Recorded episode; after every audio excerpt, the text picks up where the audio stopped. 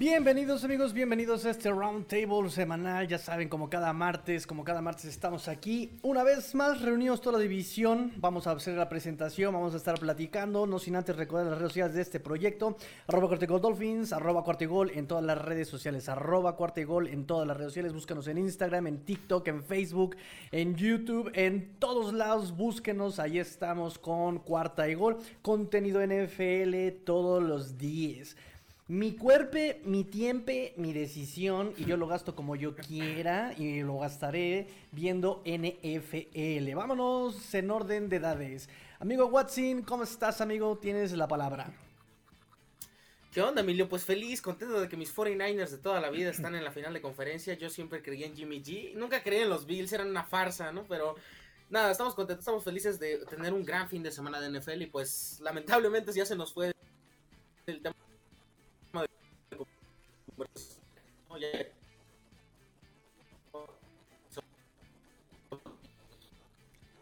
mucho ojo con tu internet, amigo Watson. Mucho ojo con tu internet, por ahí nos está fallando el internet. Este, amigo Emilio, ¿cómo estás?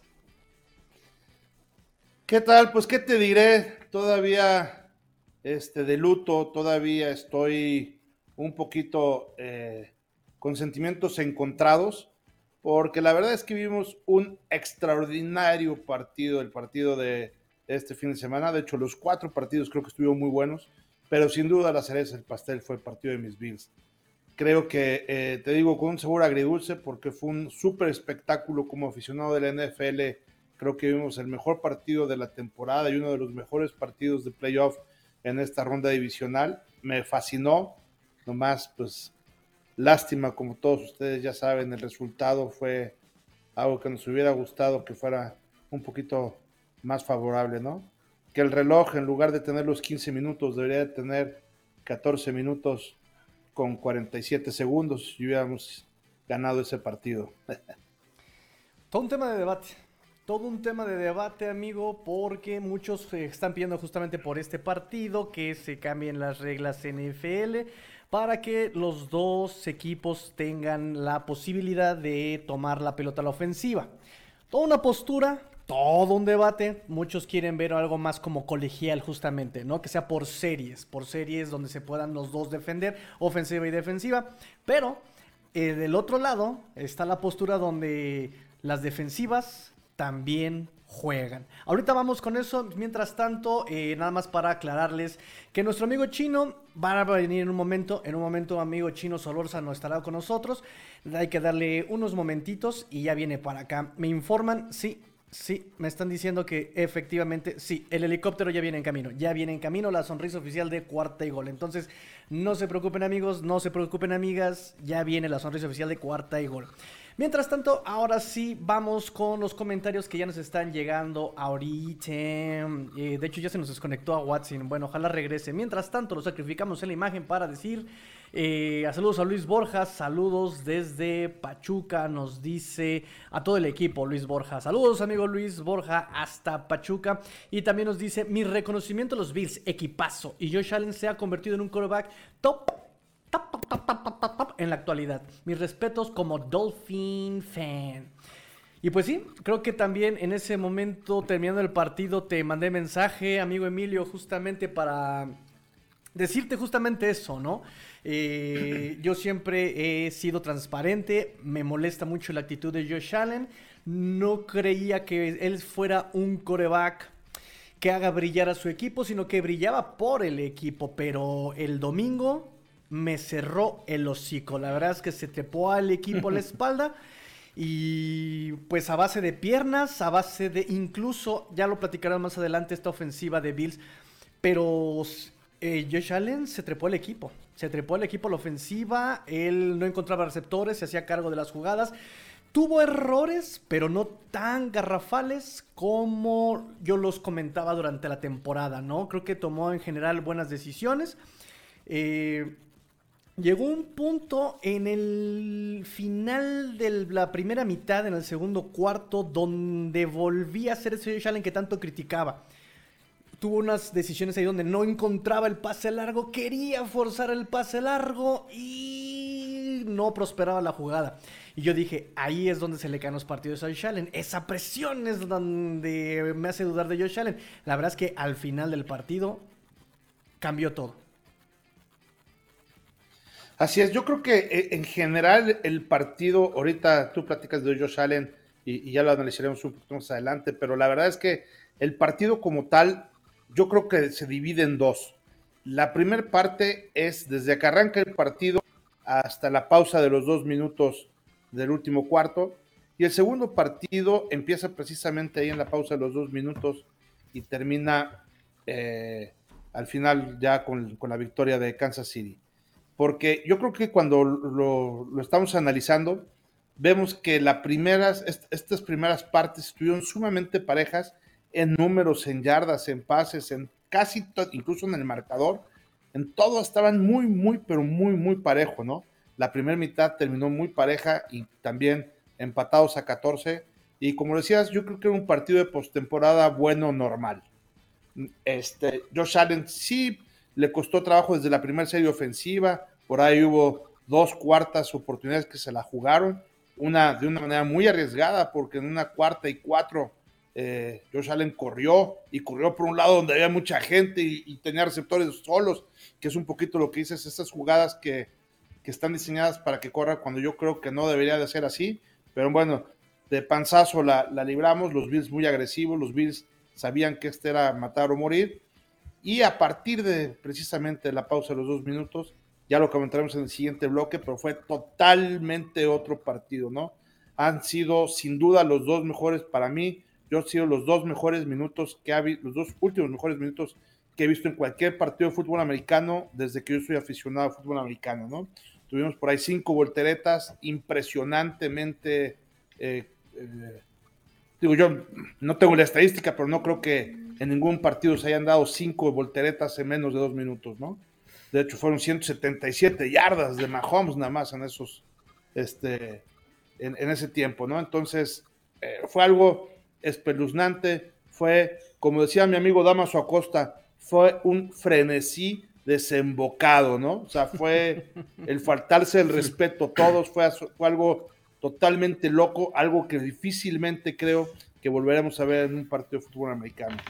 Eh, quitando esos dos minutos, creo que todo lo demás, lo que vimos, era algo que ya habíamos platicado tanto en las previas como en el pasado Round Table, en donde tenían una buena cobertura con Terry Hill, una buena cobertura con Kelsey. Eh, los otros receptores, tanto Harman, Pringle, la verdad es que no estaban haciendo gran cosa. Estábamos conteniendo muy bien el acarreo, sobre todo de eh, Clyde, este, Edward.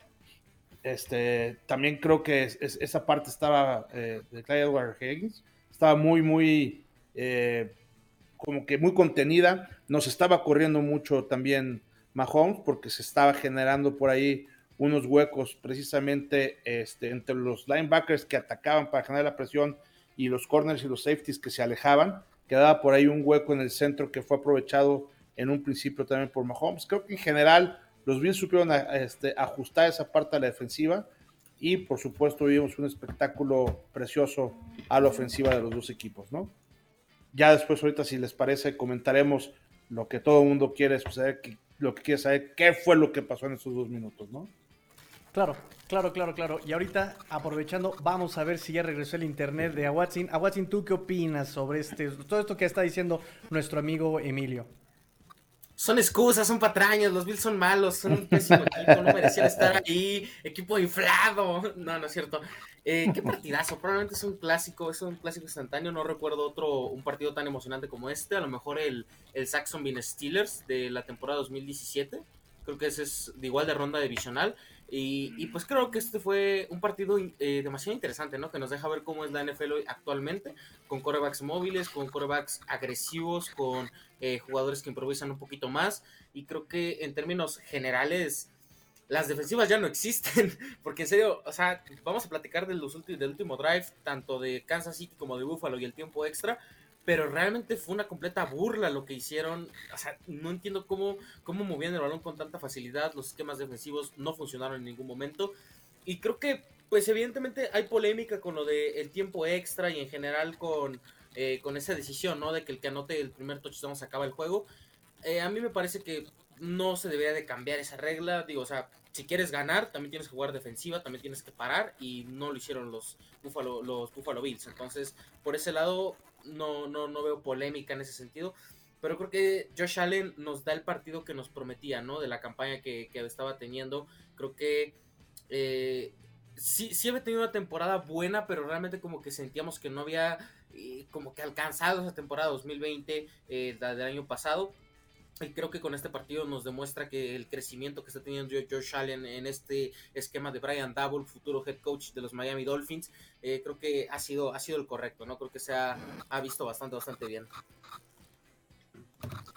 Sí, correcto. Este, me parece que justamente por eso he dicho que Brian Double me gusta para head coach de los Miami Dolphins, porque ese, ese trabajo que hizo con Josh Allen, ese desarrollo me agrada bastante, ¿no? Lo hemos dicho con todo el respeto que aquí nuestro amigo Emilio nos merece, pero el Josh Allen de 2018 era una broma, ¿no? Un cañón de brazo, pero que no tenía mira. O sea, la mandaba así como 40, no, ¿qué digo 40? Unas 60 yardas lejos del wide receiver, este, el, pase de, de Josh Allen.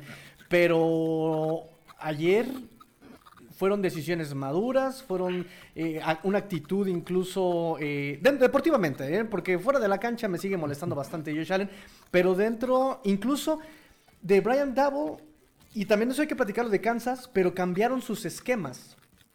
Cambiaron sus esquemas ofensivos. De ser ofensivas muy verticales, cambia una, una ofensiva más, más tipo Tua, ¿no? Creo que alguna vez lo platicamos, este Emilio. Sí, pero precisamente eso sucedió hasta la pausa de los dos minutos. Por eso quiero el análisis hacerlo en dos partes, ¿no? Porque lo que sucedió en la pausa de los dos minutos fue todo lo contrario.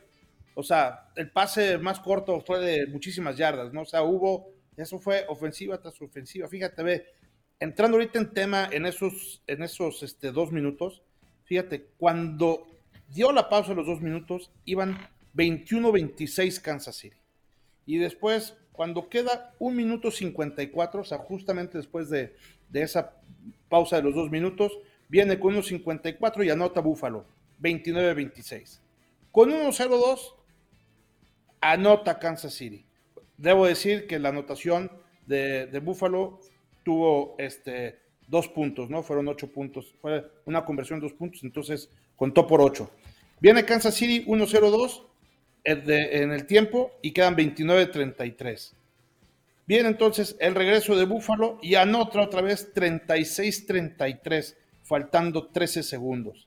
Es increíble cómo con una ofensiva, faltando 13 segundos, y tú tienes la defensiva número uno de la liga, en ese momento, con 13 segundos, sí, los tres tiempos fuera, por supuesto, que tenían, los dos equipos llegaron con sus tres tiempos fuera allá a la pausa de los dos minutos, pero en ese momento ya los Bills, todos los Bills, lo platico porque yo así lo sentía. Ya habíamos sentido que habíamos ganado, de repente que habíamos perdido y de repente asegurábamos que habíamos ganado con 13 segundos y no nada más habíamos ganado, habíamos ganado y nos íbamos a enfrentar contra Cincinnati, ahí en el estadio de los Bills. Y además ya habían eliminado a los dos mejores equipos de la liga que desde mi punto de vista podrían ser Green Bay y los Buccaneers. Y entonces pues ya, ya sabíamos que contra quien nos podríamos enfrentar es contra el que ganara de San Francisco contra los Rams, que son dos equipos que son muy ganables, por así llamarle. Entonces, ya, ya estábamos adentro del Super Bowl. Y ese, esa emoción se transmitió a los, a los coaches, se transmitió a los coordinadores, se transmitió a los jugadores. Si ustedes ven, precisamente yo, Allen, estábamos, pues todos estaban extasiados, que esa es la palabra. Y de repente, 13 segundos y nos empatan. Entonces, muchos dicen, oye, la regla, oye, que el único que se equivocó Josh Allen fue en, escoger águila en lugar de sol. No, que fíjate que lo que sucedió es que mil cosas. Yo creo que nosotros donde perdimos fue en no saber defender. Una ofensiva, una serie ofensiva de parte de los que venían en la yarda y no fuimos capaces de no acercarse a la yarda 35 del otro lado. Entonces, ¿qué fue lo que pasó? Nos avanzaron 50, 60 yardas y pues, los pusimos en una posición de gol de campo y pues metieron un gol de campo de 49 yardas, que si bien tampoco era un gol de campo muy fácil, pues tampoco era cosa del otro mundo, ¿no? Era un gol de campo más metible que fallable y, este, y pues, con el reloj en cero nos empataron. Entonces, vienen los tiempos extras, con el estado anímico, pues ya en los suelos de un lado, eh, por el otro lado, pues todo lo contrario. Además, perdemos el volado, un doble eh, eh, golpe a la moral contra una doble victoria en lo moral por parte de Kansas City. Y pues viene Mahomes, que ya venía, la verdad, enrachado, y pues nos anotan, ¿no? Nos anotan también, creo que, que por ahí dejaron de hacer los Bills lo que tenían que hacer, que eran esas coberturas que le habían hecho perfectamente bien a los dos principales, a Terry Hill y a David, ya este Kelsey, y pues la verdad es que tanto Kelsey como eh, eh, Terry Hill nos hicieron pomada. La secundaria de los Bills, por supuesto que ya estaba cansada y todo lo que me digan, pero se ve ahí cuando Terry Hill se empieza a burlar de, del corredor, se ve a Milano que de repente cuando lo pasa es cuando empieza a, cambiar el ritmo y acelerar. Si lo hubiera hecho antes, lo saca. Es decir, creo que fueron muchas pequeñas fallas ahí. Y por otro lado, también algo que criticar a la defensiva es que fue mucho menos agresiva, mucho menos física que las veces anteriores. No oímos esos contactos que oímos en el juego contra Patriotas en la línea. La cantidad de tlaqueos que fallamos, es increíble cómo los agarrábamos, le pegábamos y después de ese gol que sigan avanzando por falladas en la tlaqueada. Creo que esa parte eh, eh, los Bills fallaron, fallaron mucho, sobre todo en estos últimos dos minutos y creo que eso fue parte de la, de la derrota, ¿no? Que si la regla no la regla, ahorita si quieren también lo, lo platicamos en el siguiente bloque, pero yo creo que, que ese no fue la causa de la derrota de los Bills que si hubieran ganado el volado, probablemente los Bills pudieran anotar. Pues probablemente sí, porque ya también veníamos a un Josh Allen que venía muy enrachado y cualquiera de los dos podía anotar, porque además las dos defensivas, insisto, estaban muy cansadas. Pero el tema ya no es el, overtime. El tema es que, como demonios, la defensiva número uno de la liga, con 13 segundos, no puede parar a, a los jefes de Kansas City, ¿no? Es un tema. Es un tema porque de los dos me parece que la mejor defensiva era la de, la de, la de, Bills. Me parece que sí era mejor defensiva. Este, pero ahorita tocamos ese punto, mientras en lo que el chino se, se, pone cómodo y en lo que el chino eh, se va permeando de nuestra conversación todavía, ya les dije que, el helicóptero, les dije que el helicóptero ya estaba por aquí, se los dije. Este, a Watson. Ah, lo agarré tomando agua. Pues, ¿qué podemos decir? O sea, Perdón, es que me, agarras aquí tomando inspiración. Eh, pues creo que los Bills, en términos generales, jugaron mal a la defensiva, ¿no? O sea, también Jordan Poyer y este Micah High estaban muy atrás cuando todavía Kansas City tenía tres tiempos fueras. Y, pues, o sea, no iban a buscar a, fuerzas el touchdown. Ellos estaban cómodos yendo al centro del campo, eh, buscando, pues, obviamente la, eh, la ventaja del gol de campo, ¿no? Creo que en términos generales Buffalo pierde porque la, ofensiva de los Kansas City Chiefs es demasiado explosiva para este, esta secundaria, creo yo. O sea, también la manera en la que no pudieron neutralizar a Travis Kelsey, no pudieron neutralizar a Tyreek Hill. Que digo, o sea, no suena fácil decirlo, pero creo que ya nos habían mostrado los Tampa Bay Buccaneers cómo hacerlo. Y digo, tienes a Jordan Poyer, primer equipo All Pro este año, y no puedes ponerlo atrás del, del corner que estaba patrullando contra Tyreek Hill. Y lo mismo caso, o sea, tienes a Micah High, no puedes ponerlo junto a Travis Kelsey y otro corner. O sea, opciones había, y creo que también en ese sentido el pass rush de, de, los Bills, como que se los comieron, ¿no? O sea, Mahomes, sí, la verdad, pese a que no lleva 10 años, 15 años en la liga, pues ya tiene cierto colmillo, y creo que sí se comió bastante bien a la línea defensiva de los Bills, eh, con movimientos demasiado rápidos, creo que se los comió. Y es que es una, fuera de Jerry Hughes tal vez, pero en general es una defensiva, una línea defensiva muy, muy joven todavía tienes a Gregory Rousseau, tienes a Ed Oliver y demás nombres, creo que en términos generales se los comieron. Y también, o sea, creo que hay demasiadas decisiones controversiales de Sean McDermott, pero creo que hay un buen papel, o sea, creo que eh, tampoco podríamos criticar esta derrota porque todos tus jóvenes se vieron bien. Digo, Gabriel Davis tuvo un partidazo, sí la tiene a las 200 yardas y a los 3 o 4 touchdowns, no la tiene el jugador, pero creo que, que en términos generales, no sé, los Bills es un equipo muy talentoso, pero pues nada, ¿no? Esta vez fueron superados, pues digamos que por un esquema, un planteamiento defensivo eh, completamente diferente que hubiera apoyado un poquito más a, al equipo. Y no olvidemos lo que pasó en el tiempo regular, o sea, realmente eh, esta locura de los tantos puntos anotados, 25 puntos creo que fueron los últimos dos minutos, realmente pues es ridícula porque iban 21 a 28, 21 a algo así, 21 a 24, o sea, realmente el partido estaba cerrado, estaba competitivo y lo que decíamos, la Sí, defensiva 21-26. de los Bills no jugó tan agresivo todo el partido, 21-26, o sea, no estaba, no estaba tan alejado el resultado. Y creo que después de, eso- de esa segunda mitad eh, se empezó a desbaratar todo, esos dos minutos fueron la clave. Y lo que decíamos, la defensiva de Buffalo no jugó agresiva, no se escuchaban esos contactos que se escuchaban con el partido contra Patriotas, les faltó ser un poquito más físicos, como dice Emilio, creo que sí le doy Sí. un punto en eso, pero también el esquema defensivo, sobre todo en esa última jugada para irnos al tiempo extra, fue brutalmente mala, fue una pésima decisión y todavía mandas a presionar a cuatro, o sea, con dos que mandes a presionar y cubrir el centro del campo estaba más que perfecto porque Mahomes no podía quedarse tanto no va a correr. con 13 segundos y creo que en ese sentido, exacto, no va a correr, o sea, sería, sería un Dak Prescott 2.0. Y aparte tienes tres tiempos fuera, no necesitas forzar nada realmente, ¿no? Entonces creo que, eh, pues en términos generales, Buffalo Sí, perdió sí, en sí. todos los niveles, perdió en la línea ofensiva, perdió en las líneas, perdió en la secundaria, perdió en todos los duelos individuales. También Kansas City perdió en ese apartado. Josh Allen se vio espectacular, probablemente el mejor partido que hemos visto para un quarterback en ronda divisional desde mm, tal vez un Tom Brady, por ahí contra los Chargers, por ahí contra Peter Manning, al sí, pero realmente no recuerdo una actuación tan memorable de dos quarterbacks en un solo partido como esta. Tal vez Joe Flaco, ¿no? Cuando salió campeón con los Baltimore Ravens, por ahí partidos muy interesantes de- de- del buen Joe Flaco.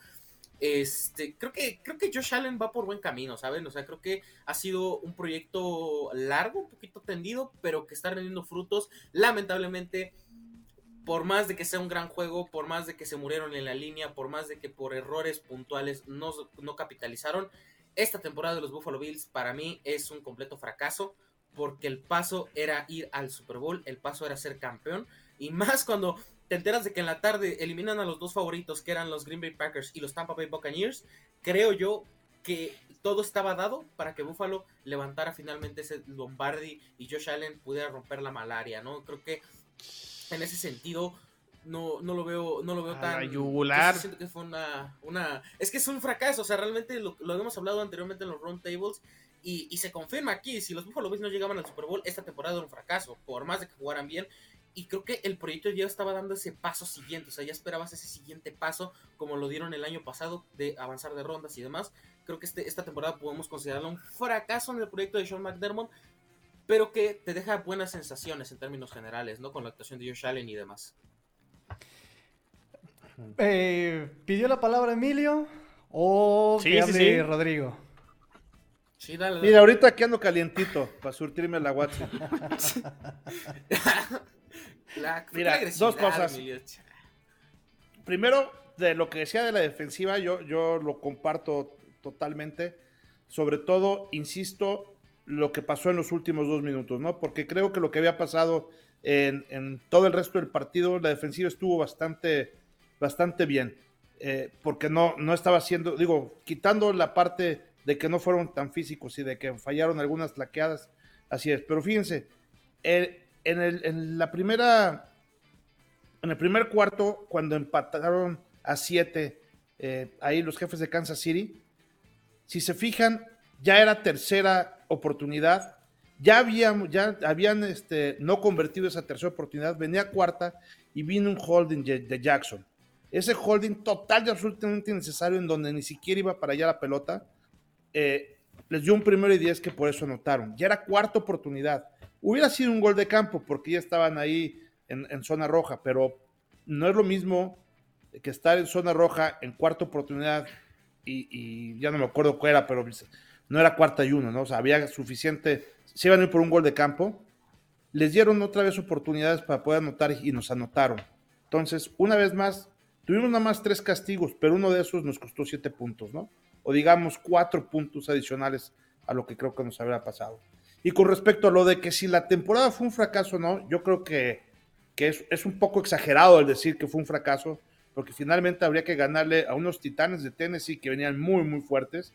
Había que ganarles este, a los jefes de Kansas City, que también cerraron de una manera muy, muy fuerte la temporada. O sea, eh, eh, no. Además, jugamos los últimos cinco partidos que, que, jugamos con una explosividad tremenda de parte de Josh Allen. Eh, en esos últimos cuatro partidos, quitando este, no despejamos la pelota más que en la segunda mitad del juego contra los Jets. En todos los otros partidos no despejamos la pelota una sola vez. Creo que eh, sí, por supuesto, hubo sus fallas. No debimos de haber perdido el partido contra Jacksonville. No debimos de haber perdido el partido, el primer partido contra Pittsburgh. Creo que eso nos terminó costando ser el número uno de la AFC. Pero, y aunque evidentemente nos hubiera gustado llegar al Super Bowl, no creo que haber perdido como perdimos en la ronda divisional se considere fracaso. Por supuesto, no es algo de lo cual, este, eh, digamos que este, cumplió con creces y que estamos totalmente satisfechos desde el punto de vista de eh, en el lugar en el que quedamos, pero yo creo que, que nuestro lugar que nos correspondía era entre el 2 y el 3 de la conferencia americana y fue precisamente en el lugar que quedamos, ¿no? Que quedamos, digamos, en el, en el tercer lugar, si le quieres decir así, digo, yo sé que habría que competir en un tercer lugar contra los Titans, pero finalmente creo que eh, perdiendo un partido como lo perdimos aquí con Kansas City y viendo el nivel, la agresividad y, todo lo que mostraron los Bills, eh, yo la verdad es que muy satisfecho con la temporada. Sí me hubiera gustado un poquito más, sí esperaba por lo menos llegar a la final de la conferencia americana, eh, pero tampoco considero o sea, yo diría que estuvo bien a secas, es decir, 8 de calificación, pero fracaso pues, es reprobar, ¿no? Entonces, si fuera un examen, yo a los Bills le pondría un 8, 8-3 de calificación, pero de ninguna manera los, los pongo abajo de 6 de calificación, ¿no? Digo, tampoco un 10, pero el 10 es ganar el Super Bowl, el 9 llegar a la final este, de la, o bueno, 10 ganar el Super Bowl, 9 llegar, y a lo mejor ocho y medio llegar a la final de la conferencia y como estuvieron, yo les daría entre un 8 y 83, ¿no? No sé qué opinan ustedes. Voy a dejar que el chino responda y nos vamos a comentarios del público porque hay varios de Luis Borja, a Montserrat Servín y Juan Pablo. Así que chino, adelante.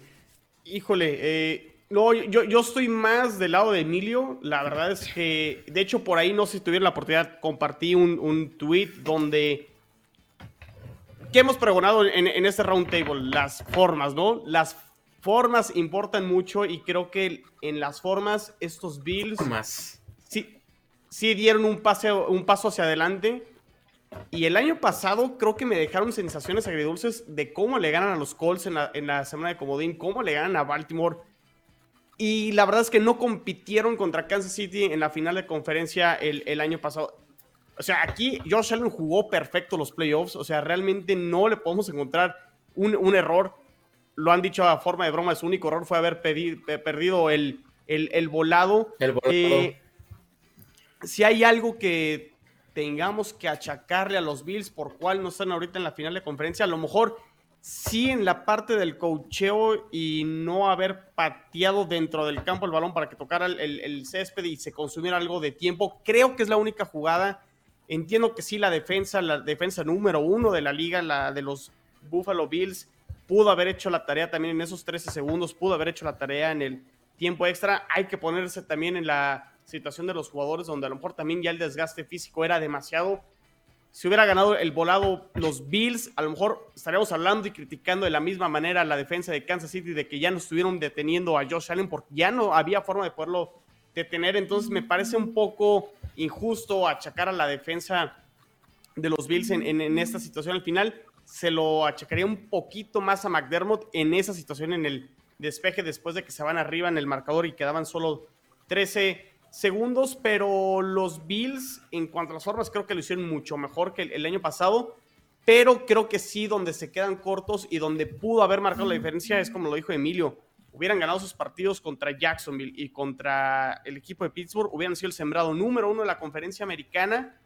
Y creo que ahí los Bills, si hubieran ganado el partido, creo que la localidad hubiera pesado más.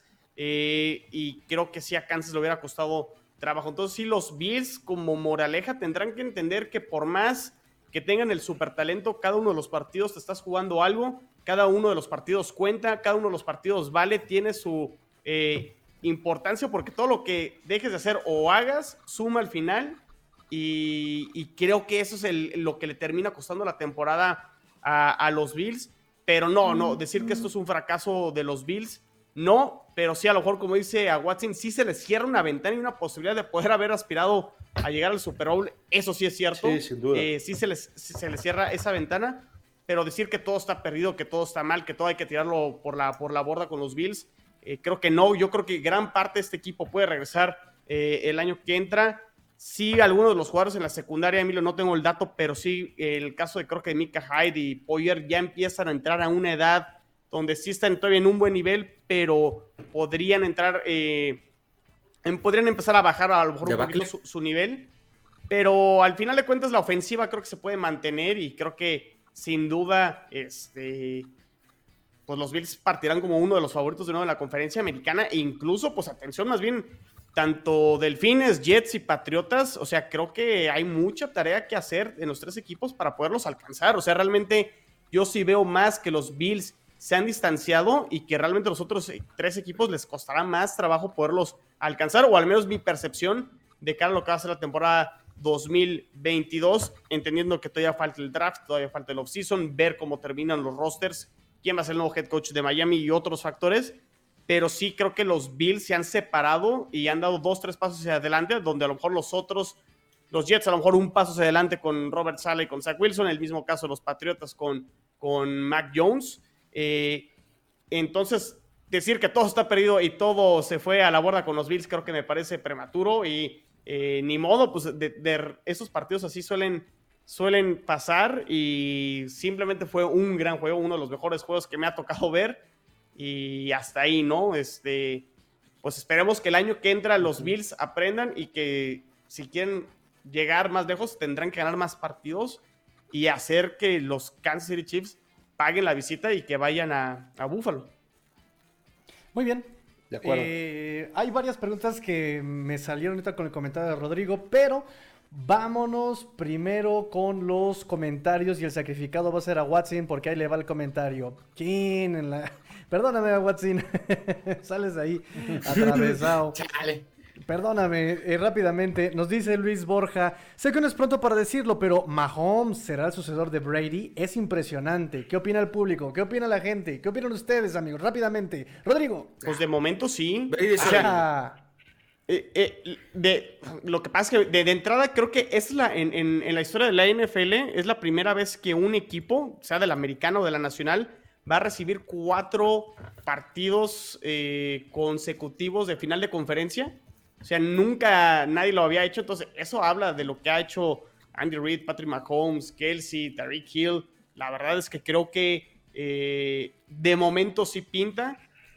Estará llegando a un tercer Super Bowl consecutivo, cosa que Brady no, no hizo. Vamos a ver si lo, lo terminan ganando, pero de momento sí parece ser. O sea, yo creo que si ponemos a, a debate y decir que Patrick Mahomes va a terminar siendo uno de los quarterbacks top 5 de la historia en la NFL, creo que la mayoría diríamos que sí, ¿no? Sí, yo, yo también coincido que va a ser, yo también coincido que va a ser alguien que va a marcar eh, algo muy importante en la historia de los quarterbacks de la NFL, pero sí. francamente no creo que le llegue a, a Brady.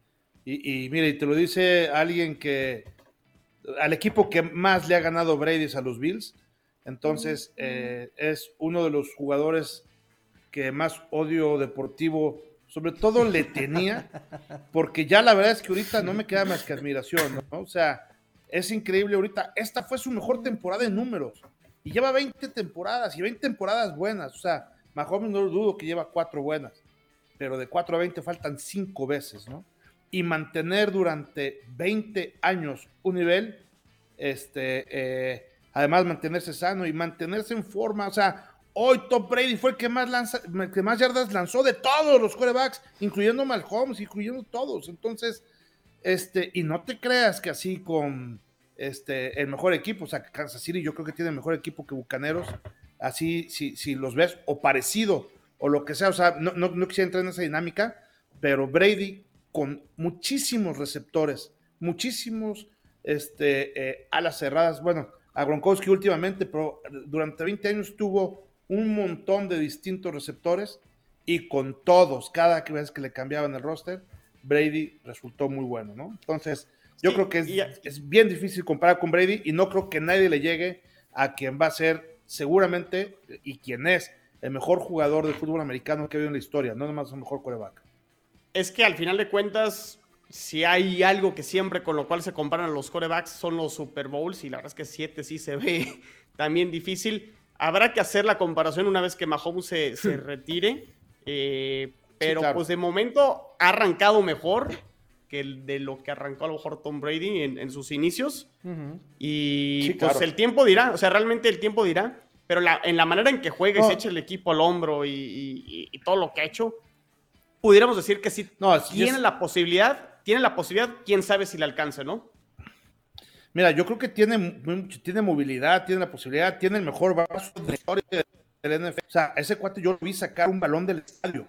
O sea, es alguien que está absolutamente, es una bestia sobrehumana, ¿no? Porque además tiene este, mentalidad, tiene todo. Si vio la actitud terminando el partido. En lugar de felicitarse con sus cuates, fue corriendo, evadiendo a sus jugadores, tirando el casco para buscar desesperadamente dónde estaba eh, Josh Allen y llegó y lo abrazó, se fundió un lazo como de cuatro segundos, se terminaron de abrazar y le volvió a dar otro abrazo diciendo, ¿qué clase de partido nos dimos? Yo creo que, yo creo que, yo soy muy fan de Mahomes, pero no creo que compararlo ya con Brady es, son escalones distintos. Ok, vámonos un poquito más rápido, perdóname, este, porque ya vamos casi para 40 minutos y necesitamos contestar algunos comentarios por acá. Nos dice también Luis Borja, eh, tiene razón a Watson. Ah, ¿Sobre qué tiene razón a Watson? Eh, pareciera que la tendencia de corebacks de ahora es muy agresiva, muy móviles, no sé, parece que es la nueva tendencia, sí, no sé si vaya Sí. a resultar.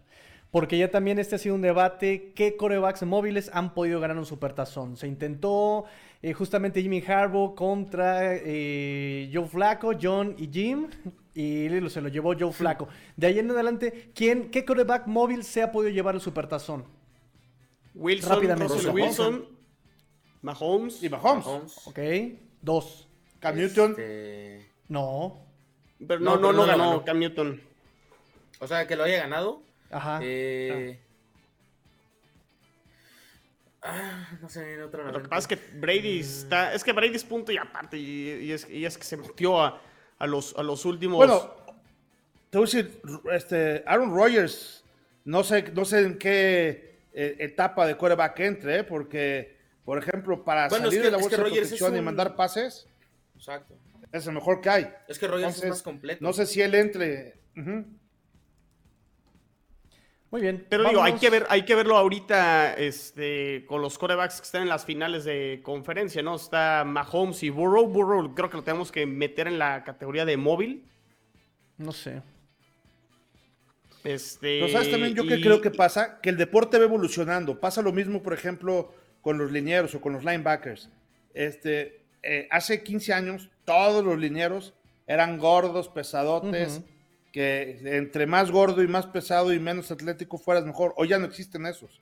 Digo, hay uno Sí. No. o dos. Ya son atléticos. Son atléticos O sea, fuertes. Williams, por ejemplo. que y, y hay muchísimos, ¿no? O sea, tú ves, por ejemplo, este, tanto en linebackers como en linieros y defensive ends y toda esa parte de ahí que normalmente era para gordos. Entonces, ¿qué pasa ahorita? Que también, por eso mismo, tiene que ser un coreback mucho más móvil, porque ya te llega un TJ Watt, ya te llega un Donald, que si no corres te va a matar. Entonces, la propia necesidad de lo que va cambiando se va, va evolucionando el deporte y creo que lo son este, corebacks móviles. Y no los puedes comparar porque pues, hace 10 años y, y, pues, obviamente va a ser difícil la comparación de poder encontrar corebacks móviles cuando es una tendencia entrando, como bien ahorita lo comentaba en la pregunta, es algo de actualidad, ¿no? Muy bien, vámonos más rápido, respuestas un poquito más cortas, ¿les parece bien? Nos dice por acá también Luis, eh, Mahomes, Allen Burrow y Herbert, los cuatro fantásticos qu- quarterbacks de los próximos cinco años, rápidamente sí o no, chino. Ahí falta Mac Jones. Sí, ¿Falta quién? Falta Mac Jones. no dijo Mac Ah, Jones. no, no, silencio. este, chino. Sí, no, sí, sí, sí. Ok, Y Emilio. agregaría a lo mejor ahí a- a- También. al que se agregaría Lamar Jackson. Ay, no sé, me, le- me- me le faltan como 5 kilos de constancia a ese muchacho, pero ok, lo dejamos en la mesa. Lamar Jackson, eh, Bills. MVP, ya fue Eh, MVP. Emilio. en Bills. Sí, también. Yo, si, si escojo cuatro nada más, me voy con esos cuatro. Ok, ya Sí, Watson. eso sí, eso sí. Yo, yo quitaría a lo mejor a Herbert para poner a Kyler Murray, pero por, es por gusto nada más. Creo que sí. son Pero ese es de la nacional. Cierto, Ah, sí, es de la nacional. no, no, me confundí. Ah, pues sí, Lamar Jackson es mejor que Herbert, la verdad. Ay. ¿Podrá sostener este nivel los Bills? Esa, esa es una pregunta que quería hacer con respecto a lo que había comentado el chino. ¿Podrá sostener este nivel los Bills siendo que tal vez se vayan sus coordinadores y tengan que hacer ajustes por espacio salarial? Ese es el tema. Eh, a lo mejor eh, por haber llegado a la ronda divisional no es un fracaso, pero creo que sí les he dicho que tenía que hacer algo importante Bills el año pasado o este porque el tiempo se le acaba. Eh, rápidamente, Emilio, ¿podrá so- eh, sostener ese nivel Bills a pesar de que se le pueden tal vez ir algunos coordinadores y el espacio salarial? Mira, es, ese es el gran reto, ¿no? Yo creo que en la medida de que nosotros mantengamos el roster, creo que, el tema de los coordinadores es algo que podemos suplir de alguna manera, porque creo que la figura que bien, que lo comentamos en el anterior roundtable, desde el dueño, el director general y el head coach, viene bien alineada con el coreback y con el resto del equipo. Entonces, creo que los coordinadores de maneras se encontrará algún asistente o algún coordinador de otro equipo que pueda tener estas mismas características que Davolo Fraser, ¿no? Fraser. Entonces, eh, los cuidan tanto como que de repente se complete el rostro con alguien que pueda desbalancear esta, este equipo que lo tenemos de alguna manera redondo, ¿no? Ok, este... Chino, rápidamente, ¿podrá?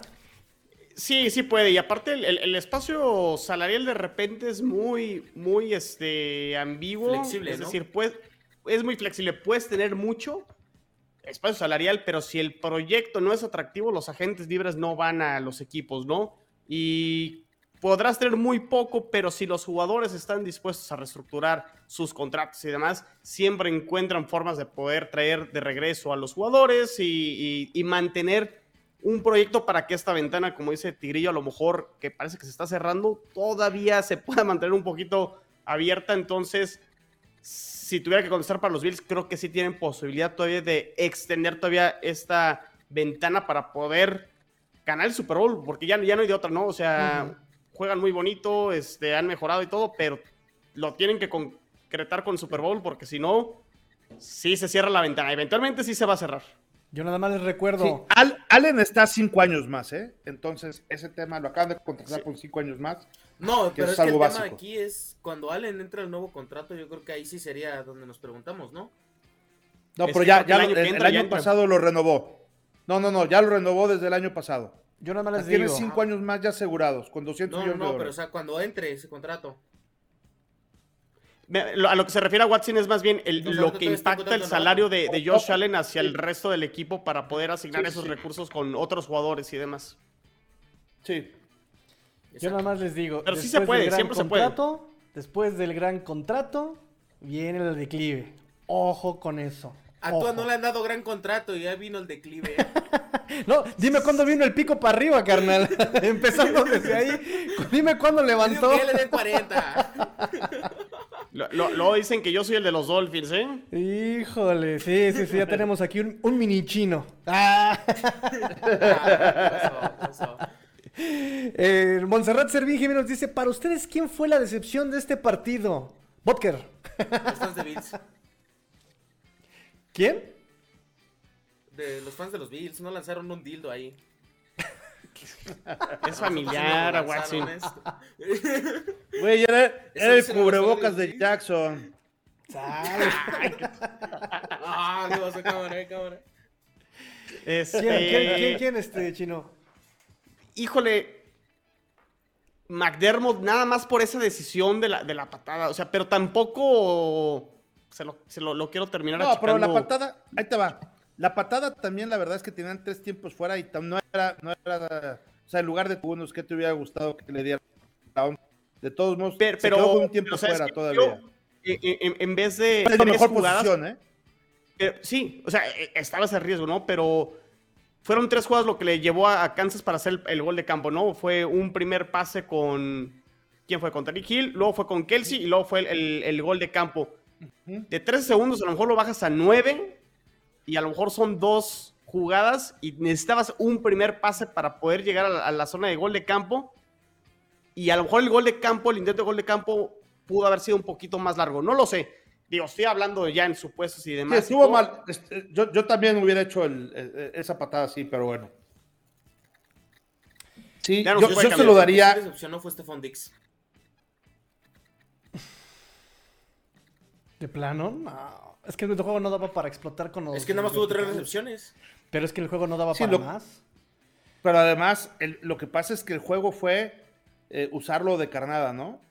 Sí, es el juego para... Y Gabriel gracias, Davis gracias a Dix fue, fue, Davis. Entonces, yo, yo se lo daría. El, premio se daría casi, casi completo a la defensiva de los Bills en esos 13 segundos. O sea, porque, eh, digo, o, al coordinador defensivo en su planteamiento, porque eh, lo que ahorita comentábamos, no puedes dejar esos huecos tan grandes en el centro donde sabes que te van a atacar.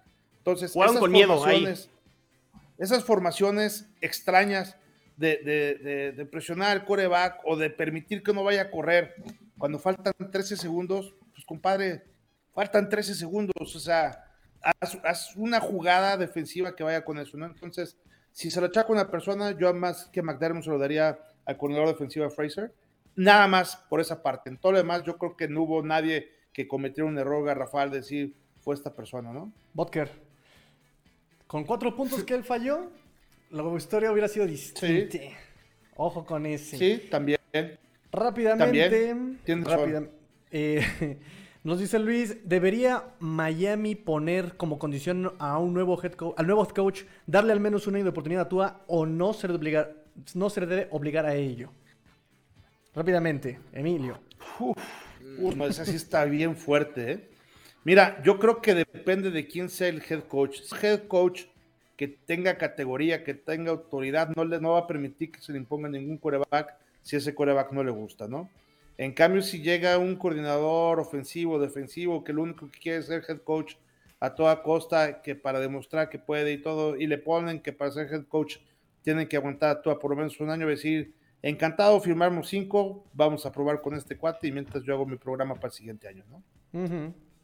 Siento eso que también él, lo platicábamos justamente, le mando aquí saludo a, Juan Pablo también, dice ya llegué, saludos.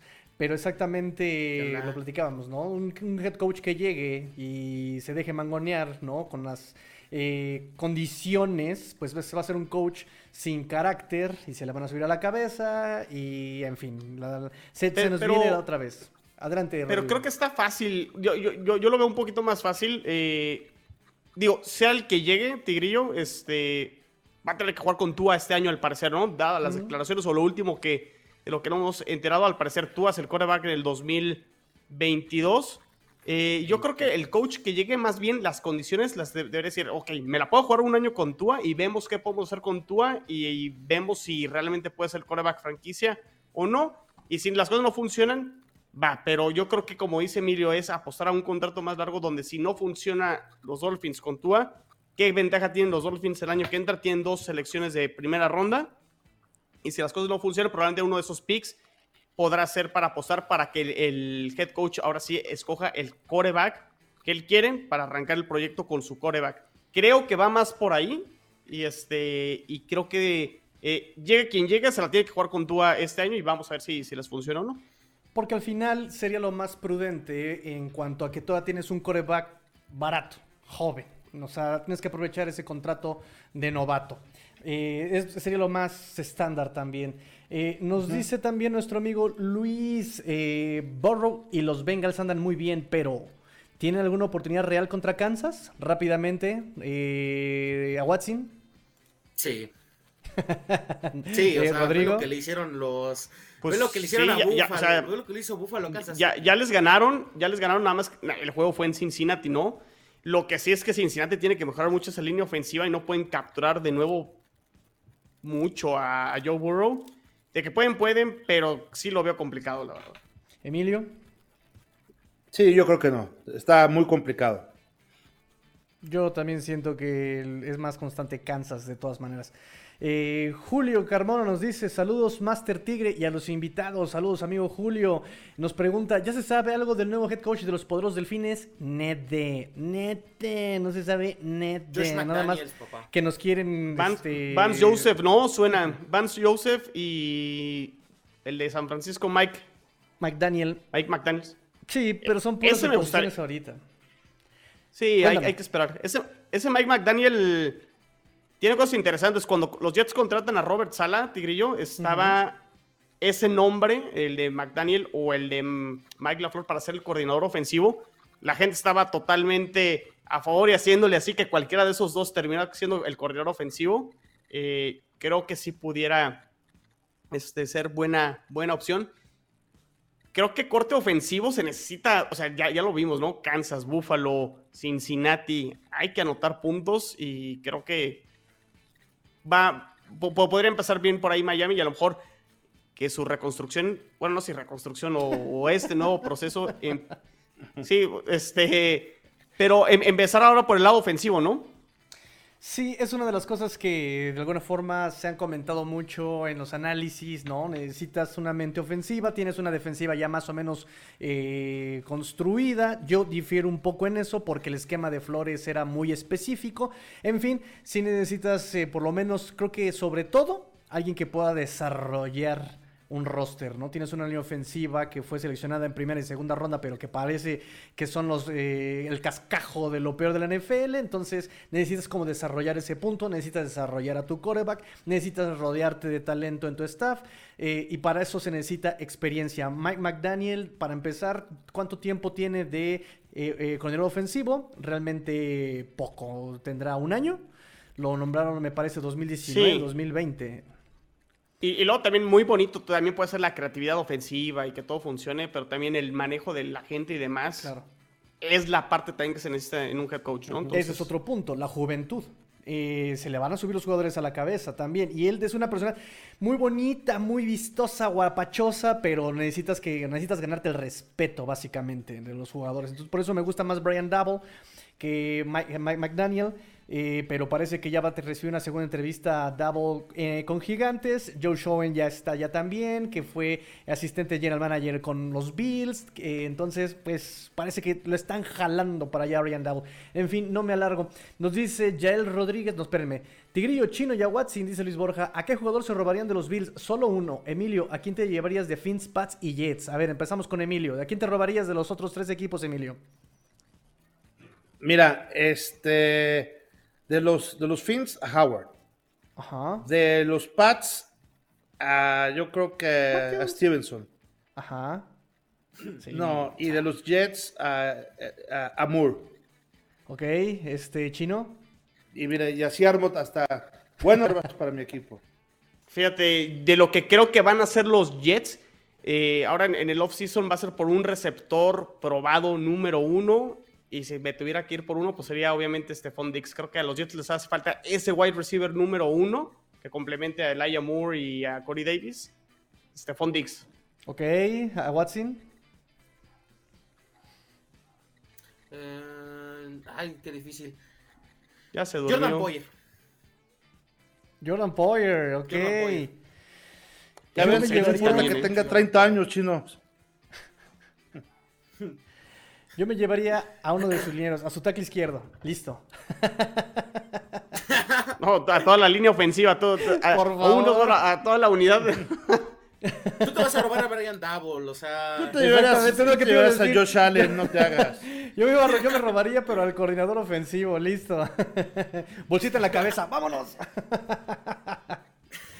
Y ya para terminar, ahora sí, el comentario de nuestro amigo Yael eh, Rodríguez nos dice, el pass rush de Titanes es mucho mejor que el de Kansas City. En ese sentido, ¿no estará más tranquilo Joe Burrow? No con esa línea ofensiva. Uh. No tengo el dato, no sé cuántas veces lo capturaron o si Kansas pudo capturar a Joe. Burrow en el partido de temporada regular. No, pero en el de Ah. temporada regular cuando se Ah, enfrentaron, no lo digo. sé. Este, habría, habría que checarlo. Definitivamente sí, el pass rusher no es del nivel el de Kansas a Titans, pero creo que sí le pueden causar problemas, ¿no? Mira, yo Es- creo que no es tan, pero sí es más rápido. Entonces, este, eh, lo que fueron haciendo los Kansas City con, este, ahí por ejemplo con este, ¿cómo se llama? Ingram tercero, este, etcétera. Ahí yo sí creo que, que puede competir contra lo que es el pass rush de, de los Titans. Creo que con esa línea ofensiva, como bien dice Chino, va a sufrir Burrow con prácticamente cualquier pass rush de cualquier Sí. equipo. Kansas contra Chiefs, eh, dos, tres, cuatro capturas. Cuatro capturas, Kansas golpes al coreback, Chiefs. 3, 5, 6, 7, 8, Era 9, 10 interescuadras, golpes al ese. coreback. Y ya. ¿Cómo? ¿Era interescuadras o cómo, cómo Kansas? Me estamos burlando Ay, de ¿quién ti? Tigrillo. Sí, sí, sí, ya me di cuenta. O sea, Kansas a Cincinnati. Exacto, exacto, exacto. Ya estoy con el interés. en práctica ahí, este, el, el miércoles en entrenamiento entre ellos. No, eh, Kansas a Cincinnati. Kansas a Cincinnati. ¿Sí lo dije bien? Sí. Kansas a Son muchos también. Sí, 10 golpes al coreback, cuatro son... son- cuatro capturas. Cuatro es muchísimo. Chip, chip, chip, chip, chip, chip. Este, nos dice ya para terminar también este Yael, Gabriel Davis sería wide receiver 1 en Pets. No le puede quitar la chamba a mi Nelson Ágalo de toda la vida. No, pero a ver, lo- lo- luego eh, es- cae- caemos en errores de ese tipo porque, lo- a ver, Emilio lo dijo muy bien, eh, la cobertura que le hacen a Stephon Diggs hace que se abra el, el espacio para Gabriel Davis. Ya cuando es al revés y que Gabriel Davis tiene que ser el receptor número uno y no tienes jugadores del nivel de Stephon Diggs, luego terminan batallando mucho. A lo mejor sería el mejor de- dentro de Patriotas, pero así a que viniera a resolverle la vida a los Patriotas en la posición de receptor, creo que no. Sí, todavía tiene mucho por hacer Patriotas definitivamente. No tiene wide receivers. Punto. No. ¿Y Nelson Ágalo? ¿Quién? ¿Nelson Ágalo? Que Nelson, Es que mejor que Nelson a Devante Watson, que Parker. Nelson. Es mejor que Divante Parker, al menos está más sano. Por lo menos más sano. Eh, mira, me la ganaste, exactamente. Por lo menos más sano. y eso ya es un dolor de, de destos. No es, no, no, no- no es albur, ¿verdad? Cuando dicen más sano. Más. No, no. Es un programa familiar, chino, por Dios. Exacto. No, a ver. ¿Cómo, empezaste? Listo, amigos. Ahora sí vamos a despedirnos. Ya llevamos aquí bastante tiempo. No voy a decir el cuánto llevamos aquí. Ya llevamos bastante. Vamos a despedirnos rápidamente. Eh, vamos a recordar redes sociales, amigo. Empezamos por ti.